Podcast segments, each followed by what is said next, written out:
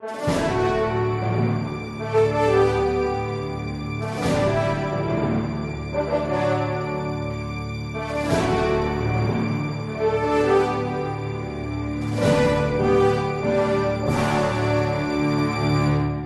Parresia de hoje, nós gostaríamos de falar a respeito da renúncia do Papa Bento XVI.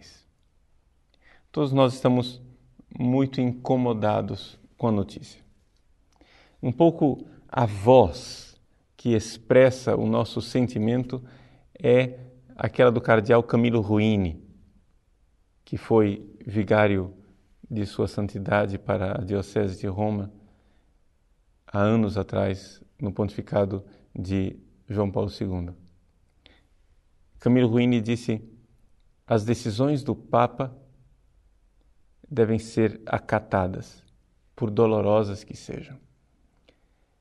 E a decisão do Papa nós não podemos disfarçar. Foi dolorosa.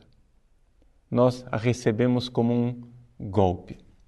Mas, fazendo um exame de consciência, por que, é que nós estamos tão incomodados com essa decisão do Papa Bento XVI? Para dizer bem claro, o Papa nos colocou diante de uma escolha. Ele colocou diante colocou-nos diante de uma estrada e nós somos obrigados pela própria, própria circunstância, pelos próprios fatos, somos obrigados a escolher uma dessas duas atitudes. Ou nós, com fé em Deus, depositamos em Deus nossa esperança que agirá e age na sua igreja e na história como Senhor da história, ou então nós, sem fé, iremos nos desesperar e nos perder em temores paranoicos diante de tantas dificuldades, diante de tanta miséria humana que nós vemos ao nosso redor.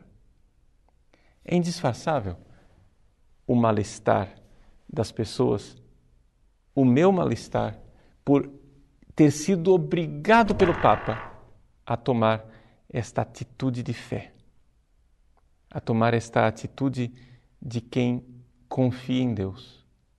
Ou seja, o Papa como que tirou as nossas máscaras e disse: Vejam, vocês confiavam em mim? Vocês confiavam na competência teológica? Vocês confiavam nas capacidades humanas de Joseph Ratzinger? Pois bem, está na hora de ter fé. Está na hora de ter fé em Deus que age e age na sua igreja. Dias atrás, falando aos seus seminaristas, quando o Papa já sabia de sua renúncia, mas os seminaristas não sabiam, o Papa disse: o futuro nos pertence, porque o futuro pertence a Deus. O futuro pertence à igreja. É esta a profissão de fé que nós somos chamados a realizar. Saber que, por nuvens tenebrosas que haja no horizonte, nós podemos e devemos crer no Deus providente que guia a história da humanidade se Ele nos abençoar com um futuro de paz e tranquilidade, sejamos fiéis a Ele e sejamos agradecidos. Se Ele, porém, nos abençoar com um futuro dramático, aceitemos dele as provações, porque Ele quer que nós o amemos mais profundamente. Nossa Senhora tem nos colocado a cada aparição diante dessa alternativa. Penitência, conversão e, portanto, bênção de Deus, ou então soberba, pecado e o castigo de Deus, que será o último recurso de nosso Pai do céu, para que nós finalmente queiramos ser santos. Meus irmãos, o Papa pede de nós uma atitude de fé. Mais do que isso, Deus espera de nós uma atitude de fé. Pouca gente notou, mas a providência divina quis também que a última, última missa pública de Bento XVI fosse marcada da mesma forma que a sua primeira missa pública, a missa inaugural do dia 24 de abril de 2005, com uma ladainha. Na sua homilia de início do ministério petrino, o Papa Bento XVI começou com o seguinte parágrafo: Por três vezes nesses dias tão intensos, o cântico da ladainha dos santos nos acompanhou. Durante o funeral de nosso Santo Padre João Paulo II, por ocasião da entrada dos cardeais no conclave, e também hoje, quando as cantamos de novo com a invocação Tu ilum adiuva, ampara o novo sucessor de São Pedro. Tu ilum adiuva poderia ser traduzido como Tu, ó Senhor, ajudai-o. Ou Tu, santo invocado, ajudai-o. Ou Tu, igreja do céu e da terra, ajudai-o com as preces. Esta convicção, esta certeza que nós temos que nós não estamos sozinhos. Pois bem, a última missa do Papa teve também ladainha. Foi, alguns poderiam dizer, coincidência, mas foi um desígnio da providência. Por quê? Porque o Papa, como todos os anos, inicia a quaresma com a procissão que sai de Santo Anselmo para Santa Sabina. Ele sai do Mosteiro Beneditino de Santo Anselmo para o convento dominicano de Santa Sabina e no caminho se faz uma procissão em que se recitam as ladainhas dos santos. Pois bem, a missa foi transferida para São Pedro por causa do afluxo de fiéis e ela começou com a mesma ladainha, com a procissão da porta de São Pedro para o altar da confissão, em que nós cantamos e pedimos aos santos: rogai por nós. Não estamos sozinhos. Não estamos sozinhos nesse momento histórico.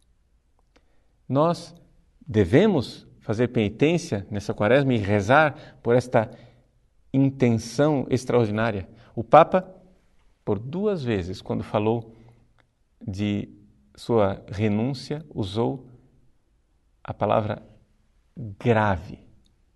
Estou consciente da gravidade desta decisão. Sim, vivemos um momento de gravidade. Ou seja, em latim, graves quer dizer pesado, é um peso que cai sobre os nossos corações. Nós sentimos que o momento está pesado, um momento grave. Mas não estamos sozinhos carregando esse peso. Estamos com os santos. Vocês sabem que eu tenho uma gratidão toda especial por Bento XVI, que conheci como cardeal Josef Ratzinger, e também por um outro cardeal já falecido, o cardeal Dom Eugênio de Araújo Salles. Gostaria de contar um pequeno episódio, mas que ilustra bem o momento que nós vivemos. Todas as vezes que havia jogo do Brasil, Dom Eugênio assistia o jogo da sua residência no Alto do Sumaré, no Rio de Janeiro. Para quem não conhece a geografia do Rio de Janeiro, aquelas montanhas onde estão né, o Cristo Redentor, o Corcovado, aquelas montanhas ali são mais ou menos a ideia do Alto do Sumaré. Fica ali perto. Portanto, é muito alto, é distante. Quem de nós não viu uma fotografia de lá de cima do Cristo Redentor, vendo a cidade lá embaixo, com a Baía da Guanabara?